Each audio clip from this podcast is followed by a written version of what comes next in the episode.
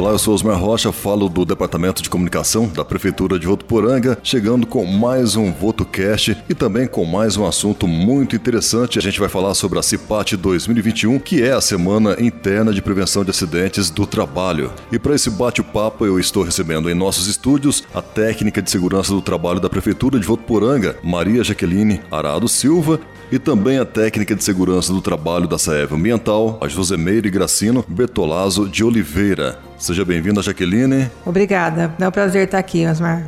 E seja bem-vinda também, Josimeire. Olá, Osmar, é um prazer estar aqui com vocês. Bom, a CIPAT 2021 tem o objetivo de elucidar os trabalhadores sobre temas relevantes para a vivência saudável, com foco na prevenção de acidentes e doenças correlatadas muitas vezes desenvolvidas durante a pandemia e atitudes que garantam a segurança do trabalhador. E a Jaqueline, também a Josemeire, mais conhecida na Saev como a Jose, vai falar a respeito de um dos temas abordados na CIPAT desse ano, que é sobre a importância do EPI. EPI. Bom, Jaqueline, já fala pra gente então qual o significado dessa sigla EPI. EPI quer dizer Equipamento de Proteção Individual. Como a sigla fala, é de uso individual, não é transferível o equipamento para outro colaborador. Maravilha, Jaqueline. E a Josi fala pra gente então qual que é a função do EPI Sim, o EPI ele não evita o acidente em si. Ele tem a função de neutralizar ou atenuar a ação do, do agente agressivo. Jaqueline, e qual é o aspecto legal para o uso dos EPIs? O uso de EPI é uma exigência da legislação brasileira, através de sua norma regulamentadora NR6, a Portaria 3214-78, do Ministério do Trabalho e Emprego. E o não cumprimento poderá acarretar, sim, ações de responsabilidade civil e penal, além de multas. Ouviu aí, né, pessoal? Bora usar os EPIs e usar corretamente, que é muito importante. Agora, Josi, fala pra gente, não sei se dá para falar de todos, mas quais são os tipos de EPIs existentes? Existem vários tipos de EPI e cada qual tem a finalidade, né, a qual se destina. Lembrando, né, que o EPI, a função dele é proteger cada trabalhador de lesões, né, quanto da ocorrência de acidentes de trabalho e doenças ocupacionais. Então nós temos óculos de proteção, protetor auditivo, temos o tipo plug e concha, máscaras e respiradores, avental de raspa, luvas de raspa, vaqueta, lácteos, nitrílica, temos botinas de segurança, tênis de segurança, bota de PVC, perneira, protetor facial e muitos outros, né? É uma, é um, uma gama muito grande de, de EPIs. Bom, Jaqueline, o equipamento de proteção individual ele tem que garantir a nossa segurança ao utilizá-lo, né? Fala pra gente aí sobre o CA. O que é o CA? Sim, sim, certamente. Então, todo equipamento de proteção, ele traz consigo um número, e esse número é denominado CA, que é o Certificado de Aprovação. É a, é a garantia de que esse equipamento foi aprovado em todos os testes de segurança e ele é emitido pelo Ministério do Trabalho. Então, é a garantia de que aquele equipamento realmente está aprovado com segurança.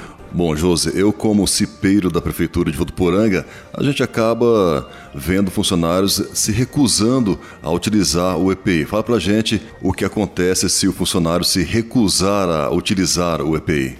Sim, como o uso do EPI é uma exigência né, da legislação trabalhista, está né, tá amparado pela norma né, NR6, então caso ele se recusa, ele pode ser advertido tá? Primeiramente pode ser verbalmente, né, e depois, né, ser por escrito, né, e até ser demitido, né, no caso de uma CLT, ele ser demitido. Porém, o que o empregador deve trabalhar é na conscientização desse funcionário, né, porque é conscientizando ele da importância do uso, né, para que ele venha evitar os acidentes. Então, assim, é mais a, o trabalho em cima da conscientização. Jaqueline, explica pra gente como o empregador pode se se proteger legalmente. Sim, o, o, empregador estará cumprida a legislação na NR6 da portaria do Ministério do Trabalho. Porém, é importante que o empregador se atente para alguns itens na aquisição desse equipamento, que seriam é, adquirir o equipamento adequado para aquela atividade, né, que é a atividade que o,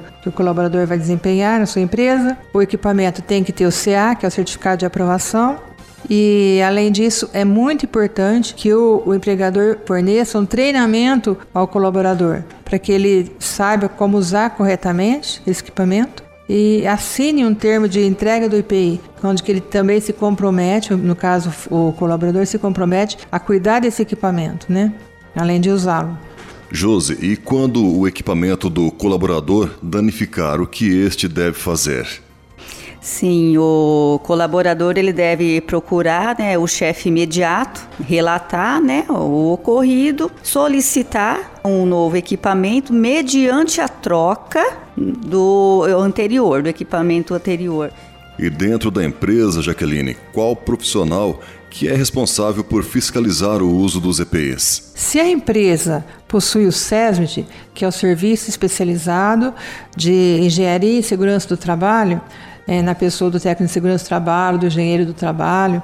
É, esse profissional ele é capacitado para fiscalizar. Além dos cipeiros da empresa também. Os cipeiros da empresa também têm essa atribuição de fiscalizar no uso e uso correto do equipamento de segurança. E para finalizar já o nosso bate-papo de hoje, Josi, eu deixo você à vontade para suas considerações finais. Sim, né, com a experiência né, que eu tenho e eu falo assim, a função do técnico de segurança, ela tá ali próxima, né, do, do funcionário, né, do colaborador ali na empresa, e ela tem que estar tá aberto, o técnico de segurança tem que estar tá aberto a ouvir, a conversar, a dar essa abertura para eles, né, dar as opiniões, então tem que estar próximo, porque eles conversando, eles vão passar também as necessidades deles, eles vão dar dicas, eles vão falar do que está incomodando e sugestões a quanto o uso de EPIs, né? Que isso a gente tem um retorno deles.